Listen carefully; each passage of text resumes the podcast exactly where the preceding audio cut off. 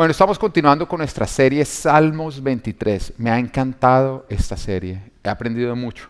La verdad es que me ha parecido súper apasionante eh, entender justamente el rol de la oveja y el pastor y cómo Dios quiere que nosotros tengamos esta relación con Él. Y cada vez que voy a llegar al siguiente versículo, lo llego, llego con ansias de investigar y poderles traer a ustedes todo esto porque Dios me habla de una manera impresionante.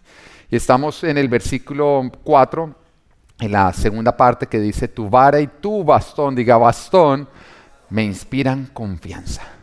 Bueno, la semana pasada estuvimos viendo los usos de la vara y también porque esto le inspiran confianza a, la oveja, pero hoy vamos a estar viendo el bastón, el bastón, el bastón.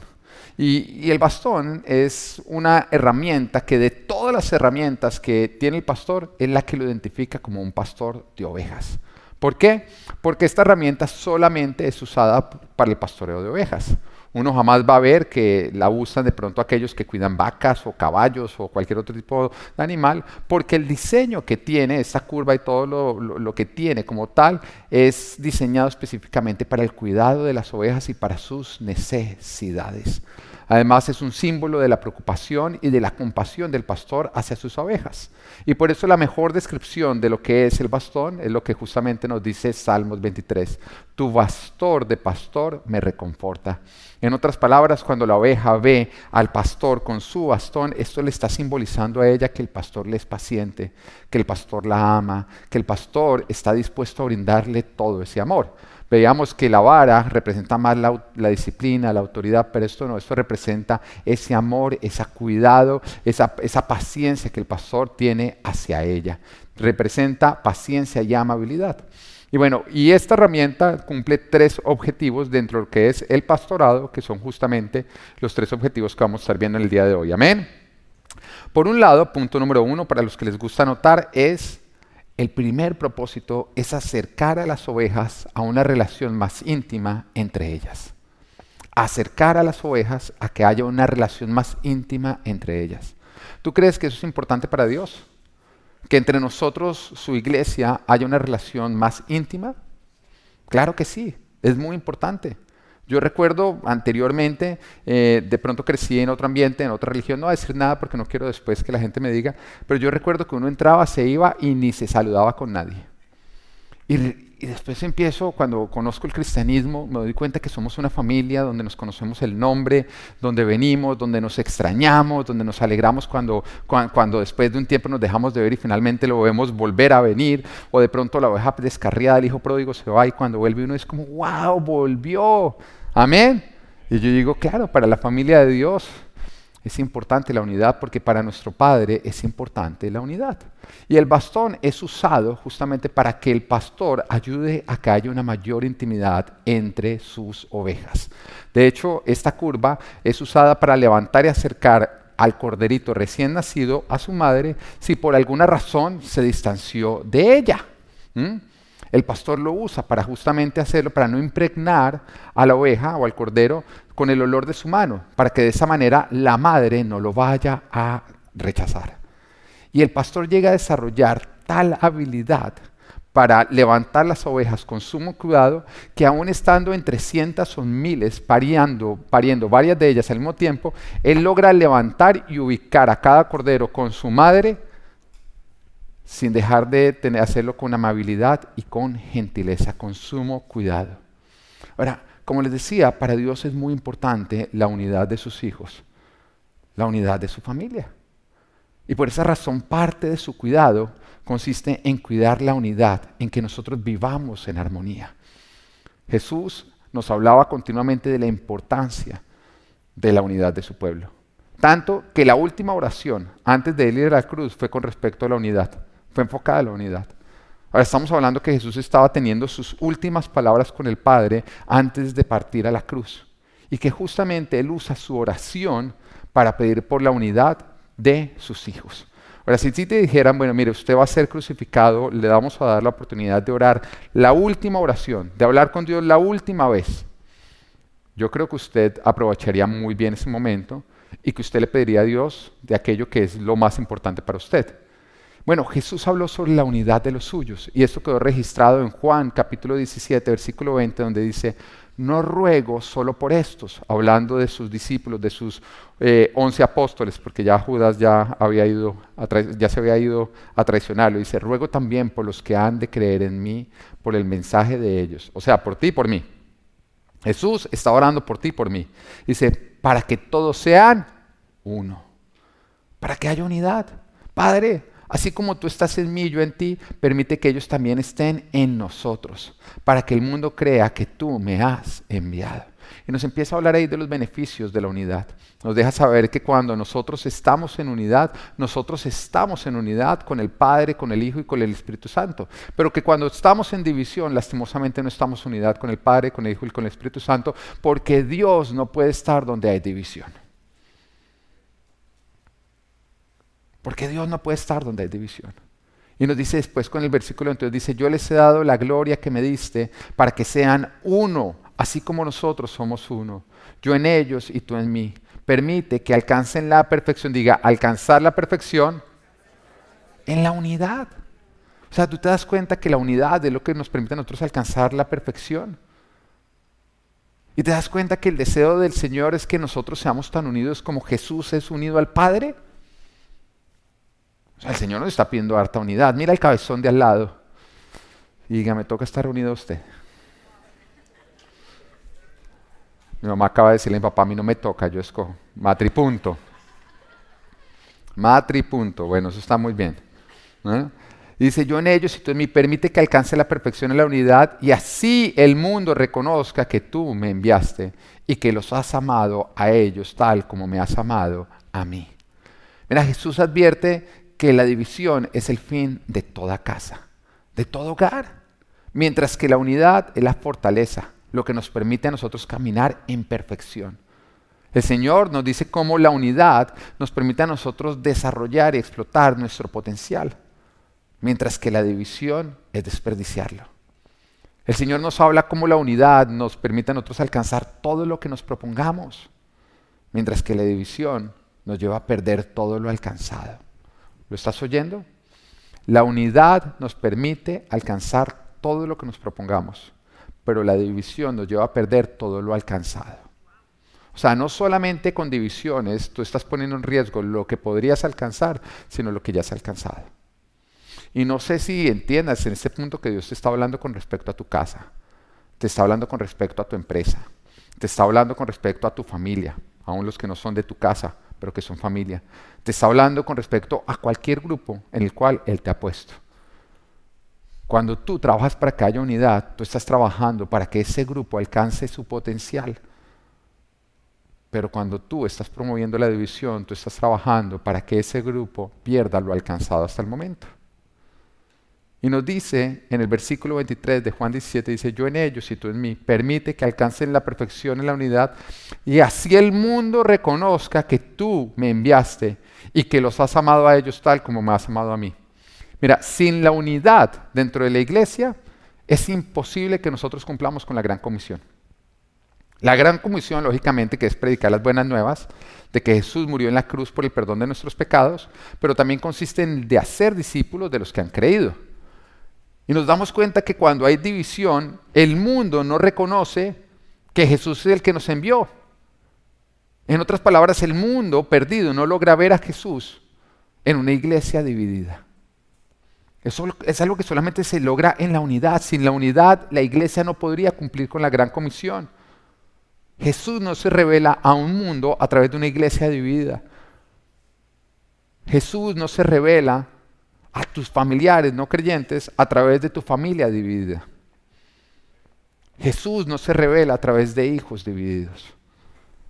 Yo creo que todos los creyentes acá tenemos familiares no creyentes que nosotros quisiéramos que llegaran a creer, ¿o no es así? ¿Mm? Tú tienes alguien de tu familia que no cree en el Señor y que tú le pides a Dios, yo te pido Señor que te le reveles y que Él te pueda ver. Bueno, acá la palabra nos está diciendo que la única manera en que Cristo se va a poder revelar a esa persona es si esa persona ve unidad dentro de los creyentes. Pero cuando hay división dentro de los familiares que creen en el Señor, en ese momento se, se apaga esa unción que revela al Hijo de Dios. Entonces algo que tú tienes que estar protegiendo es la unidad dentro de los que crean. Es importante que tus familiares no creyentes vean que dentro de los creyentes hay una completa unidad, que son uno solo. Porque a través de esa unidad Jesús se va a revelar a sus vidas. Mateo 18:20 nos dice, porque donde dos o tres se reúnen en mi nombre, allí estoy yo en medio de ellos. Este versículo es poderoso. Es poderoso porque el Señor nos está diciendo, mire, si ustedes logran que dos o tres tengan unidad, yo voy a estar ahí en medio de ellos. Si hay algo que mueve el corazón de Dios es ver la unidad de sus hijos. Pero, pero no vayamos lejos, nos pasa a nosotros o no. Cuando yo veo a mis hijos jugando entre ellos, wow, el corazón de uno, en ese momento empieza a palpitar más fuerte. La otra vez saqué a Abel eh, temprano el daycare y me fui con él a recoger a Natán. Y cuando llegamos a recoger a Natán, normalmente siempre lo recogemos, Natán sale corriendo a abrazarme a mí. Pero en esta oportunidad llegué con Abel, con su hermanito menor, a recogerlo. Y Natán cuando vio a través de la ventana que estaba Abel, pasó derecho, me quitó, me dijo, papá, qué pena, tengo que saludar a Abel. Abel, y lo abrazaba y lo cogía a besos. Y en ese momento, a mí no me importó que no me hubiera saludado a mí. Porque yo estaba viendo algo que yo deseo más que el que mi hijo me salude con amor. Y es ver la unidad entre mis hijos. Oiga, y esto es verdad cuando tienen 5 y 3 años. Como también uno, uno goza verlos jugar, tan terrible es cuando se ponen a pelear sea por un muñeco, ¿no? Eso es como si le, dieran uno cuchillo en el corazón. Uno ve los divididos. Bueno, todo esto también le ocurre a Papá Dios. Y cuando Él ve que hay unidad dentro de sus hijos, dentro de los creyentes, Él se goza y Él se alegra, pero cuando Él se ve que nosotros insistimos en divisiones, su corazón se rompe. Pero mira, dice, porque donde dos o tres se reúnen en mi nombre, allí estoy en medio de ellos. Quiere decir que en la unidad está la presencia de Dios. Pero en la división no hay presencia de Dios. Así que una iglesia, una familia, un equipo dividido es un equipo, una iglesia, una familia que está sacrificando la presencia de Dios. ¿Tú te das cuenta de lo que tú sacrificas cuando tú insistes en divisiones? Tú estás sacrificando la presencia de Dios. O sea, vayamos a tu hogar. Hay veces que justamente con los de nuestro hogar, con quien nosotros más solemos explotar, porque es a los que más confianza les tenemos, no toca tener máscaras, podemos expresar nuestras emociones más abiertamente, y muchas veces le pasamos la cuenta de cobro al que menos debería pagar, ¿o no es así? ¿Mm? Y hay veces que se enoja uno y en vez de uno estar conservando la armonía, uno insiste en divisiones por ser testarudo y por ser orgulloso, porque es lo único que nos lleva a insistir en una pelea. Ay, papi, no pelee más, déjeme mi tiempo, déjeme, déjeme, insiste. Pero tú sabes que estás sacrificando ahí la presencia de Dios en tu familia. Así que cuando algo trata de dividir, rápidamente tú tienes que caminar hacia la unidad. Rápidamente tienes que caminar hacia la unidad. Ahora, yo sé que no somos perfectos, pero podemos tomar decisiones correctas después de tomar las decisiones incorrectas. A lo que me refiero es que si nuestro propósito es jamás equivocarnos, vamos a vivir muy frustrados. Pero si nuestro propósito es que cuando nos equivoquemos vamos a hacer lo correcto, vamos a poder cumplir la meta. Y por mucho tiempo me propuse, con mi esposa nos propusimos no pelear entre nosotros. Y fueron, la verdad, los 10 minutos más grandes de victoria que hemos... Vivía uno frustrado, ¿no? Pero después entendimos con mi esposa, yo no, mi amor, es que esa no puede ser la meta. La meta tiene que ser que cuando peleemos nos perdonamos rápido. Porque peleamos por hacerlo incorrecto, no es así. Porque alguno de los dos lo hizo, o porque los dos lo hicimos, o porque los dos leímos mal la situación, o porque uno le dio mal lo que usted quiera. Hay veces que son peleas lícitas, hay veces que son ilícitas, no, lo que usted quiera.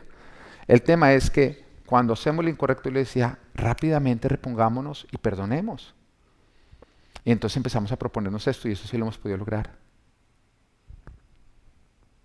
Pero tú tienes que entender que cuando tú insistes en la división, lo que tú estás sacrificando es la presencia de Dios en tu vida, en tu familia, en tu iglesia, en tu empresa. Y no sé tú, pero yo, mi espíritu necesita de su presencia. Su presencia es más valiosa que todo lo demás. Sin su presencia estamos perdidos. Mateo capítulo 18, versículo 19 nos dice, además les digo que si dos de ustedes en la tierra se ponen de acuerdo sobre cualquier cosa que pidan, les será concedida por mi Padre que está en el cielo. Mira cómo nos habla que la oración en unidad produce milagros. O sea, que cuando un hijo de Dios viene, papá Dios, yo te lo pido, yo te lo pido, yo te lo pido, papá Dios está, no sé, no sé, pero cuando llegan dos, papá Dios, se lo pedimos, se lo pedimos, en ese momento él como que, ay, háganle, cojan porque Él ve la unidad de sus hijos y eso mueve su corazón.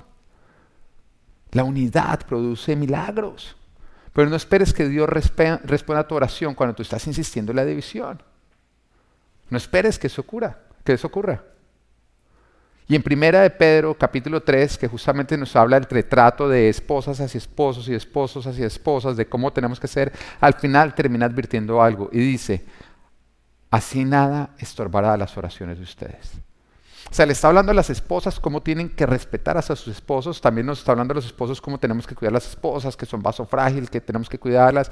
Y después el Señor dice, mire, que nada estorbe sus oraciones. En otra palabra, si usted no cumple esto, ni ore. No puedes esperar ver milagros cuando tú estás insistiendo en división. Porque Dios no va a responder.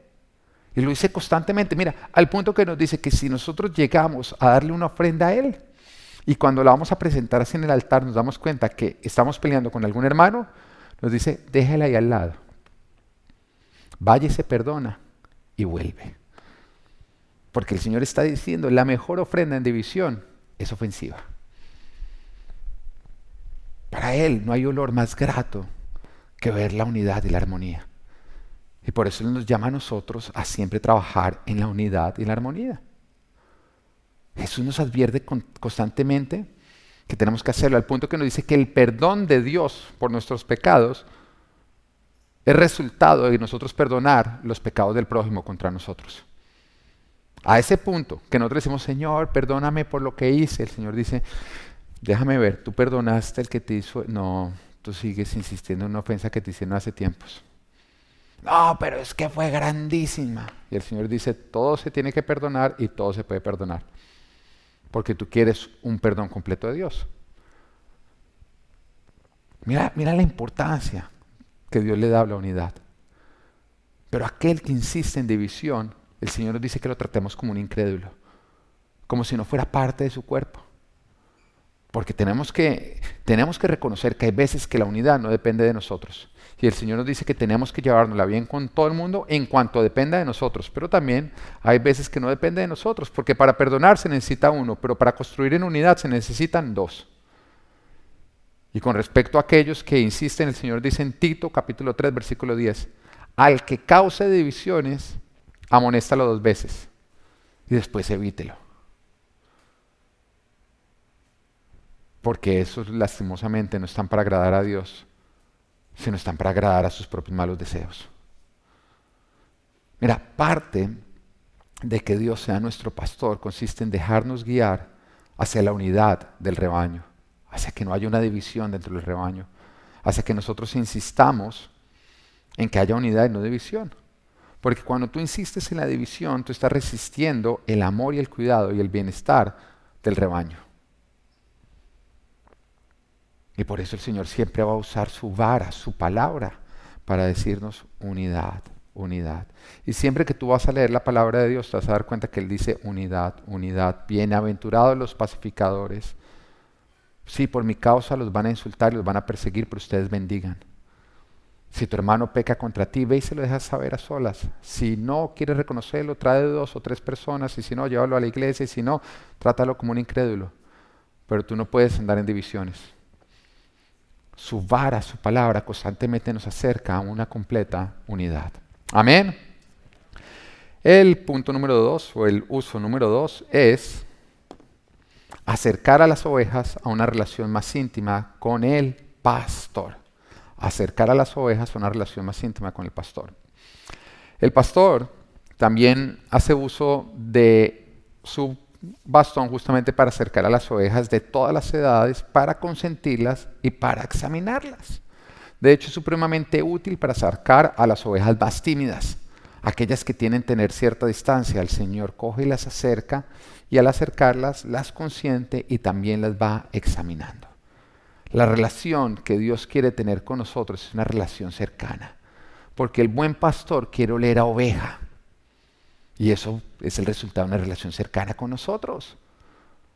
Dios no quiere tener una relación distante contigo, donde tú solamente te dejas ver de Él los domingos. Tampoco quiere tener una relación donde tú buscas al Dios bombero, donde nada más lo llamas para que apague tus, tus fuegos, tus incendios. Dios quiere tener una relación íntima y permanente contigo. Y la palabra nos cuenta en Génesis, en Génesis 5 la historia de Enoch. Esa historia a mí me inspira. Porque nos dice que Enoch, cuando cumplió 65 años, decidió empezar a andar fielmente con Dios. Lo cual nos deja a nosotros entender que antes de los 65 años él tuvo una, una relación distante. Pero a partir de los 65 años algo ocurrió. Nos dice que en ese momento él tuvo su hijo y a partir de ese instante él empezó a caminar fielmente con Dios. Y Dios se agradó tremendamente. Pero ¿por qué yo creo que, que es importante esto? Porque Enoch no nació caminando fielmente con Dios, sino que en vida nació de nuevo. No importa si tú has sido distante de Dios o distante con Dios hasta hoy. Lo importante es entender que a partir de este momento tú puedes tomar la decisión, el igual de Enoch, de empezar a caminar en unidad con Dios. Y la palabra nos dice también que cuando empezó a caminar fielmente con Dios, Enoch, esto produjo algo en Dios. Y mira, Génesis capítulo 5, versículo 24 dice, y como anduvo fielmente con Dios, un día desapareció porque Dios se lo llevó. Dios se agradó tanto de que Enoch tomara la decisión de dejar de ser una oveja distante y empezar a ser una oveja cercana, que el Señor dijo, no me aguanto más, me lo llevo, me lo llevo, me lo llevo y se lo llevó para su presencia. No conoció la muerte, sino que el Señor se lo llevó. Y esto revela el deseo de Dios. La razón de su creación es justamente tener una relación cercana con nosotros. La razón por la cual Él vio a Jesucristo, por la razón por la cual Él a ti te ha venido buscando, para que aún a tientas tú lo puedas ver, es porque Él quiere tener una relación más íntima contigo. La razón por la cual Dios tiene un bastón es porque te quiere acercar, te quiere consentir, te quiere poder examinar. Quiere que tú lo puedas vivir una mayor intimidad. Ahora, ¿qué tan cercana va a ser tu relación con Dios? ¿Qué tan cercano vas a ser tú de Dios? Tan cercano como tú lo decidas. Porque Dios está dispuesto. Porque el Señor lo añora. Él quiere una completa unidad. no es como que tú lo empieces a buscar y el Señor diga, este man sí es intenso. No, Dios se goza. Dios se alegra. Recuerdo cuando, cuando me convertí al Señor que estaba con un amigo no creyente y su celular y el mío era el mismo, le habíamos quitado la pila en esa época en que la pila del celular se podía quitar, ¿se acuerdan? Siente uno como de los años de los picapiedra, ¿no? Y se nos confundieron las pilas. Y yo, uy, yo dije, no, ¿qué tal que este? Porque ese se notaba que no cuidaba muy bien las cosas. Yo dije, típico, la pila de este no dura y yo salgo acá tumbado. Entonces yo con las dos pilas y le digo, Jesús, muéstrame cuál era la mía. Y llega y se voltea y me dice, no molesta a Dios por eso, si que le regalo la pila mía.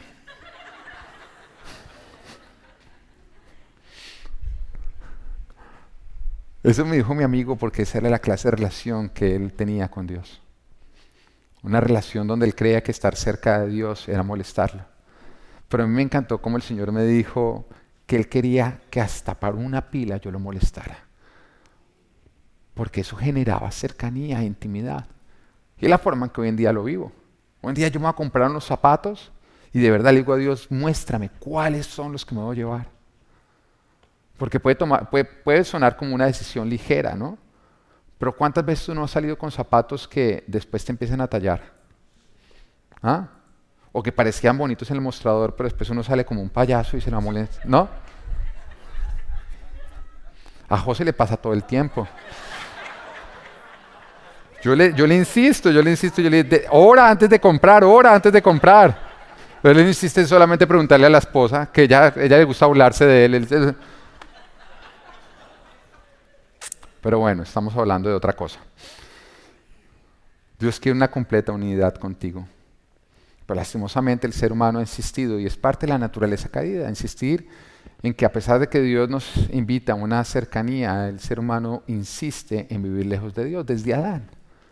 Desde Adán, o sea, comer del, del fruto del árbol prohibido era tomar la decisión de ser distante, de ser independiente de Dios. Y hoy el Señor te dice, deja de insistir en una lejanía, deja de insistir en una independencia, te quiero cerca, te quiero dependiendo hasta lo más mínimo de mí. Te quiero involucrándome, insistiendo. Hay muchos que no oran porque les da pereza, pero, pero es que es tan sencillo como simplemente, Señor, ¿cuáles zapatos? Ya. No tienes que en ese momento, en el lugar de los zapatos, arrodillarte. Oh, gran Dios, una señal que zapatos son, porque te van a sacar del lugar. Y si lo haces, no, no digas que vienes a Full Life, por favor. Pero es en una relación con Él simplemente. El Señor te insiste en que seas cercano a Él. Y Él quiere que tú lo sientas en cada situación, en cada circunstancia. Como con su bastón Él te acerca a través de su palabra, a través de su espíritu cómo Él te anima a ser cerca de Él. Él quiere ser más cercano a ti, decide ser más cercano a Él. Amén. Que es lo que nos lleva al punto número 3. Dice que es, es usado el bastón para guiar a las ovejas en el camino que deben tomar. Es usado para guiar las ovejas en el camino que éstas deben tomar. El pastor también usa justamente el bastón para guiar las ovejas, justamente cuando necesita que entren por alguna puerta. Con esta forma las va presionando para mostrarles por dónde tienen que entrar. O cuando van a tomar un camino nuevo que ellas no conocen, porque como sabemos ellas son de patrones. Si ellas conocen un camino lo van a seguir, pero cuando están en un nuevo camino, como son ciegas, se sienten perdidas, entonces ya necesitan sentir el bastón justamente mostrándoles por dónde tienen que ir cuando están en alguna ruta que puede ser difícil, también justamente él usa la vara, eh, perdón, el bastón para mostrarles cuál es el camino, por dónde deben andar. Ahora es importante aclarar que a diferencia de la vara, el bastón jamás es usado para golpear o para disciplinar a una oveja. No, la vara representa la disciplina, que la disciplina es amor. Pero el bastón representa el otro lado, que es simplemente el amor, la amabilidad, la paciencia. Que para una buena, para un buen discipulado deben existir las dos. Ah, para tú ser un buen padre, tú tienes que amar y tienes que disciplinar. Es la forma como tu hijo se siente completamente amado. Si tú simplemente amas a tu hijo y no lo disciplinas, él no se siente amado. Si tú lo disciplinas y no lo amas, él tampoco se va a sentir amado. Entonces los dos componentes son necesarios para que haya un verdadero amor. La vara representa la autoridad de la disciplina de Dios, pero el bastón representa es su paciencia, su amabilidad, su guianza, esa fidelidad, ese saber que Él está todo el tiempo con nosotros. Y hay varias oportunidades en que nosotros simplemente estamos caminando como perdidos, no porque somos rebeldes, sino porque no sabemos a dónde ir. ¿Alguna vez te ha pasado? Que tú eres como que miras al Señor y dices, ¿qué decisión tomar? No quiero tomar una decisión independiente de ti, pero soy ciego, no conozco qué está por ocurrir, entonces no sé qué decisión tomar. Es ahí donde sentimos su bastón indicándonos por dónde ir. Y Él lo hace justamente usando la punta, tocando suavemente y cariñosamente y aplicando una leve presión para guiar la oveja hacia donde Él quiere. La oveja cuando lo siente no se resiste, sino que en ese momento se siente segura, se siente amada y se deja guiar. Muchas veces también usa el bastón para acercar a la oveja consentida, porque hay ovejas consentidas. Sí. ¿Tú por qué crees que hay ovejas consentidas? ¿Tú crees que hay ovejas favoritas? No, con Dios no hay favoritismo. Pero es cierto que cuando una oveja va mucho a Dios y es consentida, Él se enamora. ¿Qué le pasa a uno con los hijos? ¿Mm? Hay un hijo que termina siendo el consentido, no porque sea favorito, sino porque se deja consentir. Hay otros que cuando tú los vas, venga, lo consienta, ¡ta, no abrace, no eso. Pero hay otros que se dejan consentir. Y lógicamente hay hijos de Dios, hay ovejas de nuestro buen pastor que se dejan consentir y se dejan cuidar por él. Entonces él usa el bastón justamente para acercar y para poder acariciar. Las ovejas aman cuando el pastor las consiente. Y por eso responden con cercanía, dejándose consentir. recordemos que las ovejas son ciegas. Estoy hablando del animal. No, ellas, son buenas escuchando, entonces son buenas siguiendo la voz de su pastor, pero no son buenas viendo, son ciegas, entonces no saben para dónde van, por eso necesitan justamente del pastor para que las guíe. Pero igual nos ocurre a nosotros. Nadie sabe lo que va a pasar mañana, nadie sabe lo que va a ocurrir, pero todos somos genios en cuanto refiere decisiones del pasado, cuando tenemos toda la información. Ahí sí todos parecemos, pero lo que respecta al futuro nos es desconocido. Y por eso estamos perdidos sin Dios. Y cuando yo pienso, hablando de todo este tema del coronavirus que, estamos viendo, yo pienso en los gobernantes, las decisiones que han tomado, y ahorita es fácil criticarlos o no. ¿Por qué no cerró antes el país? ¿Por qué no cerró antes tal cosa? ¿Por qué no hizo? ¿Por qué no hizo? ¿Por qué no hizo? ¿Por qué no hizo? ¿Por qué no hizo? ¿Por qué no hizo? Porque ya tenemos toda la información. Entonces ya sabríamos qué se pudo haber hecho para haber obtenido mejores resultados. Pero cuando se encontraba en ese punto sin conocer lo que estaba por delante, todo el mundo es un genio cuando se trata de tomar decisiones del pasado. Pero cuando se trata de decisiones del futuro, todos nosotros estamos perdidos. Pero eso es una realidad en nuestras vidas. Si tú pudieras volver a vivir tu vida, la misma vida que has tenido, sabiendo todo lo que ya sabes y todo lo que va a ocurrir, ¿a dónde llegarías? ¿Mm? Pues tú ya sabrías cuáles fueron las decisiones equivocadas que tomaste o no. De hecho, sabrías cuáles fueron las decisiones acertadas, pero ahorita podrías tomar unas más acertadas.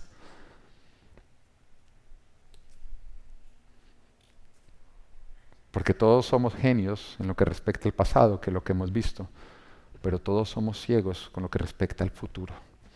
Y por eso lo necesitamos a Él. Necesitamos de nuestro buen pastor porque Él sí conoce el futuro y por eso Él nos invita con su bastón a que nosotros dependamos de Él para ser guiados. Este es uno de los usos más importantes del bastón. Y personalmente, te voy, a decir, es, para mí personalmente, es como más me gusta a mí sentir a Dios, es como más me, hace sentir confiado al Señor. Cuando siento que Él me está guiando en cada una de mis decisiones, en ese momento me siento tan tranquilo y tan seguro.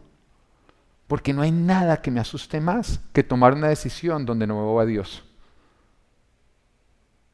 Donde no está Dios. Porque sé que es peligroso. Pero al mismo tiempo no hay nada que me produzca más paz que cuando veo a Dios en medio de mis decisiones. Y esto ocurre aún en circunstancias difíciles. Porque cuando yo estoy en una situación difícil en que no sé qué hacer, en ese momento mi oración empieza a ser, déjame verte, déjame sentir tu bastón, ¿qué debo hacer? ¿Qué decisión debo tomar? Porque en ese momento uno empieza a sentir como el miedo lo quiere guiar a uno. Pero yo no quiero que el miedo me guíe. Con miedo, mi vida estaría paralizada, como también estaría la tuya. El miedo nunca te va a llevar a conquistar, siempre te va a llevar a sacrificar lo, que has conquistado. Pero por eso necesitamos al Señor. Y cuando estoy en medio de situaciones difíciles, mi oración se convierte en déjame verte, déjame sentir que me estás guiando. Y en el momento en que Él se deja ver, en que yo empiezo a sentir cómo con su bastón me guía, en ese momento siento paz. Aún estando en un camino incierto, logro sentir paz cuando sé que Él está en medio de ese camino. Recuerdo hace varios años atrás, bueno, de hecho, ocho años atrás, que con mi esposa éramos pastores de jóvenes de otra iglesia. Estábamos contentos con nuestro rebaño, estábamos contentos con lo que estábamos haciendo, pero de un momento a otro nos vimos en medio de una revuelta difícil de entender que marcó nuestra salida de ese lugar. Y recuerdo que llegó el día domingo y entonces nosotros no conocíamos ninguna iglesia porque la única iglesia que habíamos ido en Miami era aquella iglesia donde nosotros servíamos. Y entonces, entre buscando, buscando, decidimos ir a la iglesia a adorar. a uno de sus servicios. No, no conocíamos la iglesia, tampoco conocíamos al pastor Frank. Y cuando arrancó el servicio, en medio de la alabanza, yo, yo le, le hablé a Dios y le dije, ¿dónde me perdí? ¿Dónde me perdí? Me siento perdido. Dime, dime, ¿dónde me desvié? Déjame ver dónde me desvié.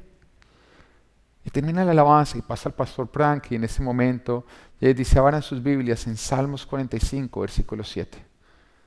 Y en el momento que él dijo eso, mi esposa y yo nos pusimos a llorar. ¿Pero por qué lloramos? Porque ese fue el versículo con el cual Dios nos llamó a nosotros. Y ahí en medio de la confusión, cuando nos estábamos sintiendo perdidos, cuando no podíamos ver la salida, pudimos sentir su bastón, dejándonos saber que no estábamos perdidos, que nos encontrábamos en medio de su perfecta voluntad, que Él estaba con nosotros y que Él estaba guiando nuestras decisiones, que simplemente era un camino que nosotros no conocíamos, que podía parecer peligroso, pero que Él conocía el camino y que como estaba con nosotros no era un camino peligroso, sino era un camino seguro. Y hoy, después de ocho años, puedo recordar aquel día en que me sentía perdido y que sentí su bastón acercándome, reconfortándome, diciéndome, yo sé a dónde te estoy llevando. Puedo ver cómo Dios nos guió. Puedo ver cómo Dios nos guió, porque ese pastor que yo estaba conociendo ese día se convirtió en mi pastor, el pastor Frank. Porque esa iglesia que estaba conociendo ese día, la iglesia del Doral, se convirtió en nuestra cobertura. La que nos dio todo el apoyo para que Full Life naciera. Para que hoy todos nosotros estemos en este lugar. Porque ahí cuando estaba perdido, el Señor me estaba guiando para que yo recibiera esta familia que son ustedes. Y algo tan espectacular como son ustedes, como es Full Life, vino como resultado de un día en que me sentí perdido y que lo busqué a Él. Y que sentí como con su bastón me acercaba y me decía, no tengas miedo, yo conozco el camino, yo soy el camino, yo soy el que te guío. Ahora puede ser que tú te sientas perdido. Puede ser que estés en una etapa en tu vida que parece todo ser incierto, aún peligroso. Pero hoy Jesús te dice, yo soy el camino. Hoy Jesús te dice, si estás en mí no estarás perdido. Hoy Jesús te dice, si me permites, yo seré quien te guiará. Yo seré quien me mostraré, porque yo soy el camino.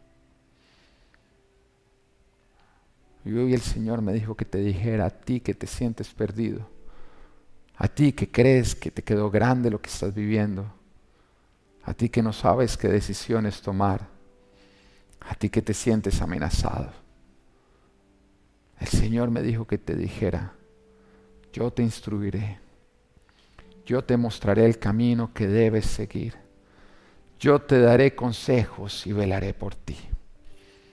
Si me dejas ser tu pastor, te dice tu Padre, serán estos tiempos donde podrás sentir mi bastón, que te reconforta, que te deja saber que estás seguro. Porque aunque no conoces el camino por el cual te estoy llevando, yo lo conozco porque yo soy el camino. Hoy el Señor te dice, si me dejas ser tu pastor, nada te faltará porque yo estaré contigo siempre. Y que Dios te bendiga. Amén.